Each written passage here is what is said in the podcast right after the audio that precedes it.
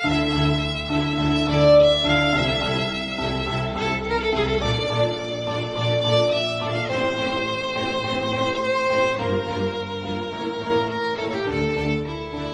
家好，欢迎大家收听 FM 五九零二四飞行员舒克的飞行广播，我是主播舒克。今天呢，我们来说一个电影啊，因为我一直喜欢看电影啊，今天我们来说一部电影。这个电影呢，这个电影的名字叫做《恐怖直播》，不知道大家有没有看过这部电影啊？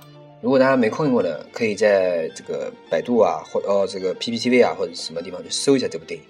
这部电影真的非常不错啊，大家可以看一下。嗯，那么我们简单的介绍一下，我们还是评价一部这部电影，因为这部电影的剧情啊，我们在评价里面会慢慢的简单的简介绍一下。这部电影其实呢很简单，很简单，它就在一个场景里面，基本上只能看到一个场景，就是在演播室里面啊。那么呢，我曾经看这个，我们大家不知道有没有看过这个《第十放映室》？《第十放映室》的这个主播啊，主创人员曾经说过一句话。说韩国电影啊，恐怖直播是部韩国电影，我忘了说了啊。韩国电影呢有一个特点啊，就合适的时候叫热血，过量了叫狗血，他从来呢没见过不足的时候是什么样。这句话说的实在太对了。呃，恐怖电影我看完以后啊，真的是我觉得千言万语我不知道该说什么，就觉得呃，就觉得这是一部看完以后让人大气不能出，嘴巴里只想冒脏话的优秀的类型片。这句话不是。不是说它不好，是说它非拍的非常非常好啊！我们来简单的介绍一下啊。首先呢，这是一部非常规范以至于非常精准的类型片。开片基调呢，明确的不能再明确，这就是一部好莱坞叙事的电影啊。扑面而来的人物，第一分钟出现，并且贯穿到最后的干扰事件，接踵而来的抉择，典型的报复设置。在剧作上看呢，这部片子呢，其实比较像一个教科书的范例。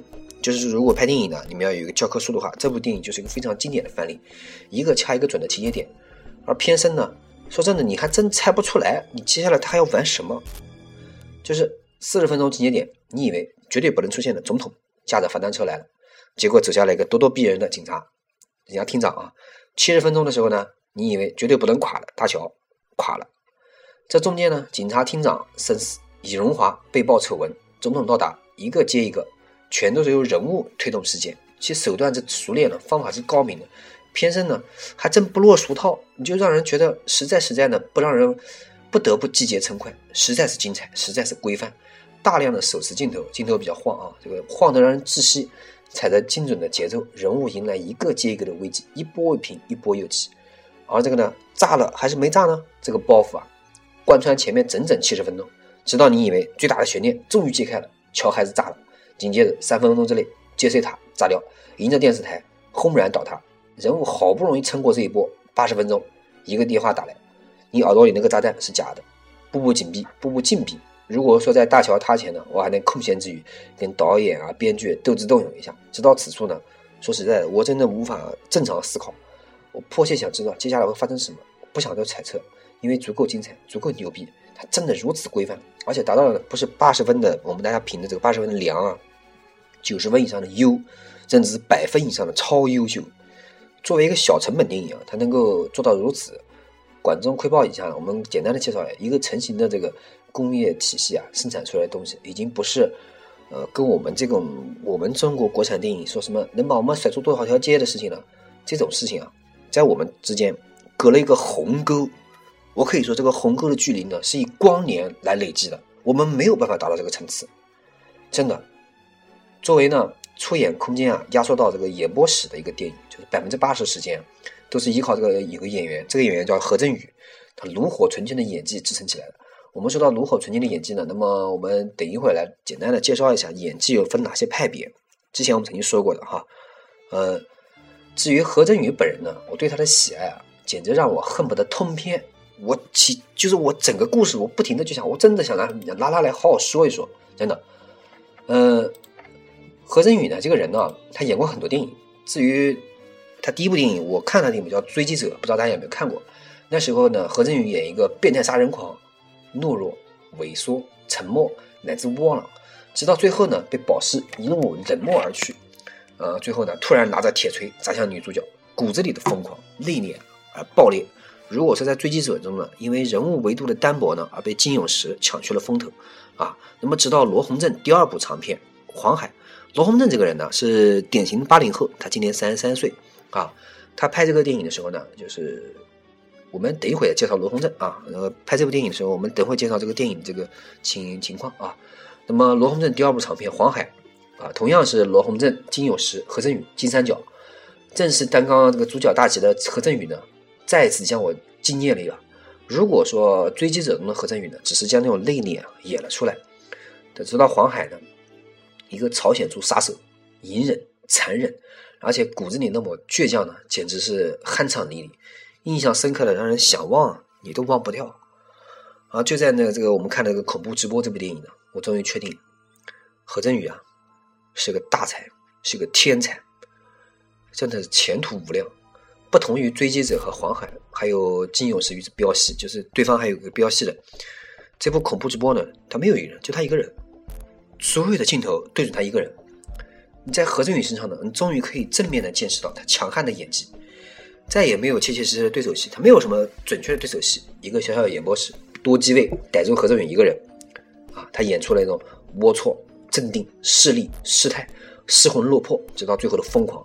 何振宇在九十分钟之内呢，把这个尹荣华这个主播啊演得有血有肉，以至于这个名字其实读起来比较拗口，但是真的你会记得非常非常清楚。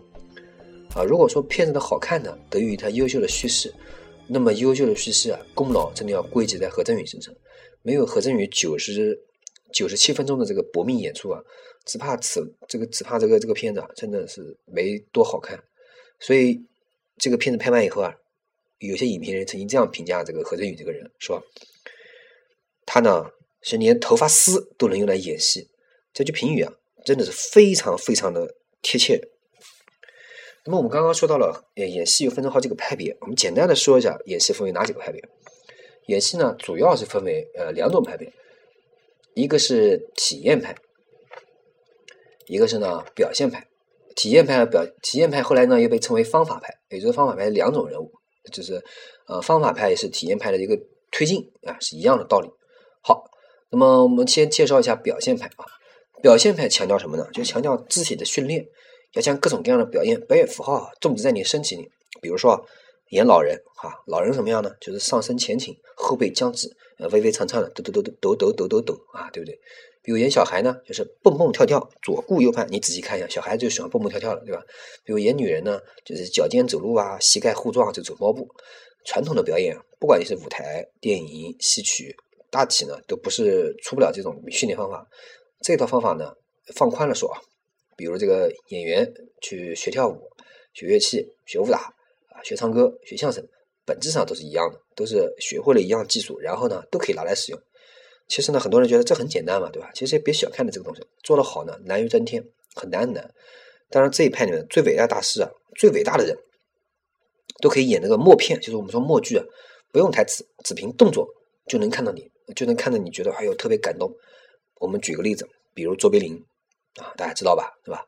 好，那我们讲第二个体验派啊。体验派呢，呃，这一派呢是目前表演的主流，很多人是体验派才能够推到这个，才能演得好。好，那我们说这个啊，比如说你今天演小燕子啊，《还珠格格》小燕子，全要剧本放在那啊，光是剧本展现的世界绝对不够。如果呢，你是这个体验派的这个导演啊。你我就会，比如说我赵薇演小燕子，对吧？我把小燕子喊来，我把赵薇喊来啊，我为他根据剧中的这个形象写小燕子的传记啊。小燕子，你小时候住哪呢？你家房子什么格局啊？你睡的哪种床啊？你盖的什么被子？什么颜色？你喜欢吃的零食是什么？你家养狗了没？那狗叫什么名字？狗死了没？现在还活着吗？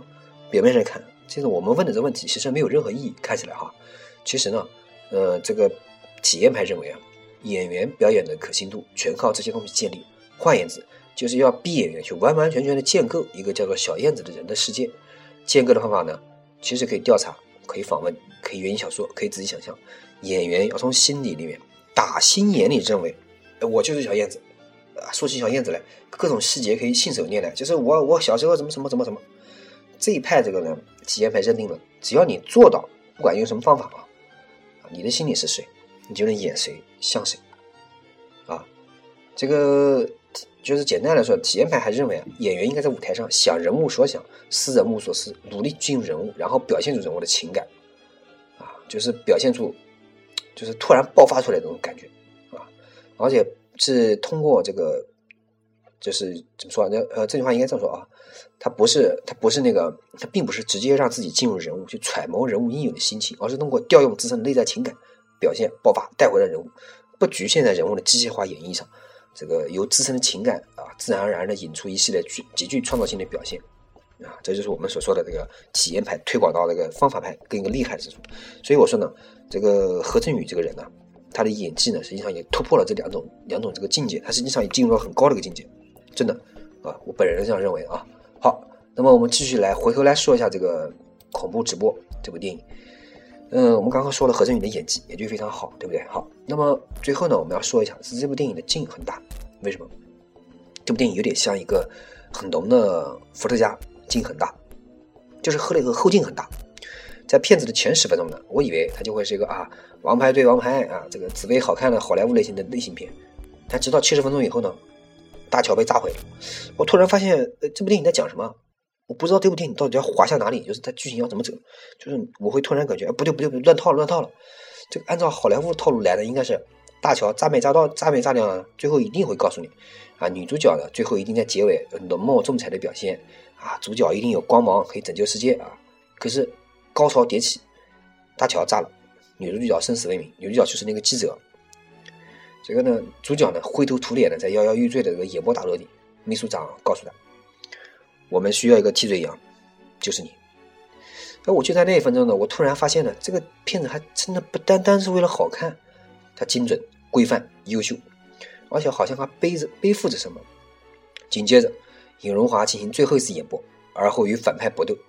一仗之前啊，尹荣华以警察厅长拿来威胁反派的纸张飘扬，包袱抖开，唯一的反派呢是一个清嫩的少年，满脸戾气，满脸委屈，满脸心酸，生死一线。炸弹的遥控呢，在少年手中。少年高挂悬崖，深渊万丈。找到目标，格杀勿论。狡兔死，走狗烹。尹荣华这个龌龊势力的主播呢，闹起了少年。为什么是我？因为他只看你的节目。为什么相信我？他说没有理由，就是相信你说的一句话。两双手握在一起，砰的一声枪响。就在这一刹那。这部电影呢，藏了很久很久的劲儿呢，终于出来了，汹涌的爆发。你可以说对社会的控诉是责任，但最归根结底呢，是一抹血。这抹血呢，可以是大桥上落下的父亲，也可以是 S N C 记优秀记者李志秀，同样可以是落在少年身上那声枪响。这就是劲。最后的最后呢，龌龊势力的主播代替了少年，按下了按钮，一切化为了飞灰。看到这里呢，我真的。我真的要站起来为导演和何振宇鼓掌啊！呃，所以呢，我们刚刚还说了一下这个导演啊，这个导演呢叫呃，这部片的导演啊，他是个正经八百的八零后，电影灌注了他符合他年龄的干脆利落、别出心裁，以及不符合他年龄的年龄这个这个成熟老道。这个叙事啊思路就像晾衣绳挂起来一样的。锦绣被子上那个花布手帕开始往上铺，抛开剧情呢，这个恐怖直播啊，肯定也能博得技术技术控的青睐。手持摄像的微颤效果，炫技般这个这个机尾拼接，大篇幅的人物特写，你再加上你找不出任何一帧是多余的人物特写，这个不用三 G，其实你简单来说啊，它不用三 G，你都可以感觉到。啊，我我我怎么会感觉到有好几枚弹壳落在我脚边这种感觉？这种感觉非常即时，非常真实。所以你真的真的真的真的一定会，哎呀，觉得你反正我看完了以后，我是我是看完了以后默默哀了，我沉思了好长时间，我真的忍不住我要站起来，我要跟这个何振宇，我我如果见到何振宇这个演员的话，我真的要跟他说句，我真的很很觉得你电影拍的非常非常好。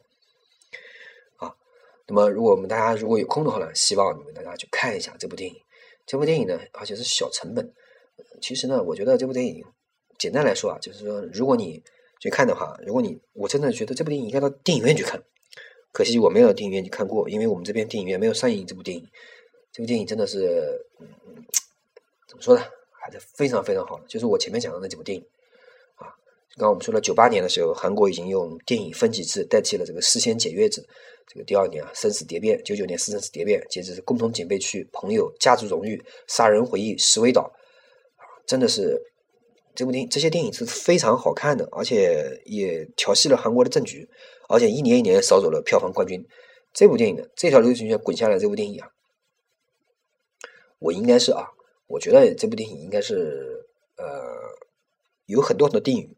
但是，他喘不过来的技法和剧情，还有他合成语音演员的这个非常认真的演技，真的是让人觉得，嗯，你花了再多的钱，花了六十块钱，或者是五十块钱，或者三十块钱去看这部电影，实在是值得啊！好，那么好，最后我们感谢大家收听今天的 FM 五九零二四飞行员舒克的飞行广播，我是主播舒克，欢迎大家关注我的微博、微信、QQ 以及我的苹果 Podcast 评分。好，那么结尾呢，我们也是一样，我们放一下这个，放一下一部一一首音乐啊，我们来结束今天的这个故事。